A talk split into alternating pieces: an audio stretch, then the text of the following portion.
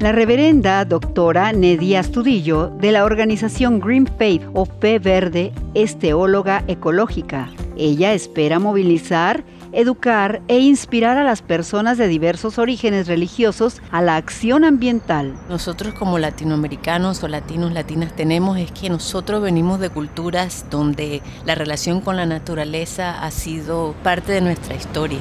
Aunque hoy vivimos en ciudades, ella argumenta que nuestro patrimonio tiene una conexión con la naturaleza. Somos capaces de cambiar nuestros hábitos de consumo al considerar nuestra fuerza moral y espiritual. Estos cambios son necesarios para pensar no solo en nosotros, sino en el prójimo y las próximas generaciones también. Y esos son valores que realmente son valores que existen en la fe, en las religiones, que le llama al pueblo a, a cuidar la naturaleza.